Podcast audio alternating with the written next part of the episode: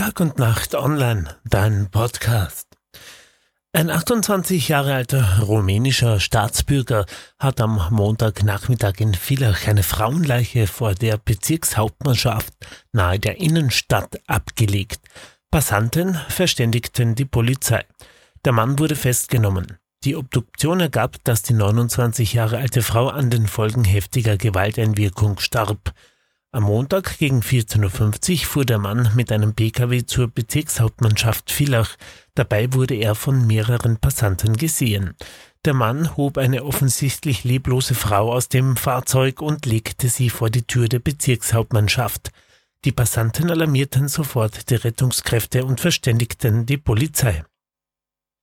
Beim Eintreffen der Beamten konnte der Rumäne noch an Ort und Stelle angetroffen werden.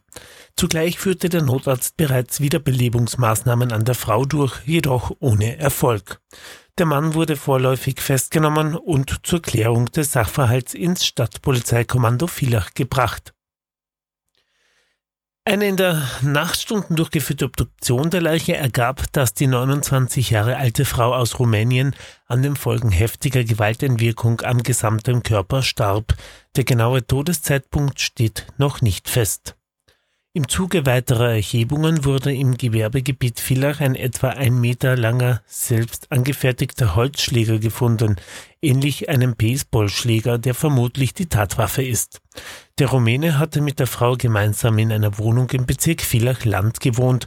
Er befindet sich in polizeilichem Gewahrsam und wird im Laufe des Dienstags durch Beamte des Landeskriminalamtes einvernommen. Noch sind die Hintergründe der Tat nicht bekannt.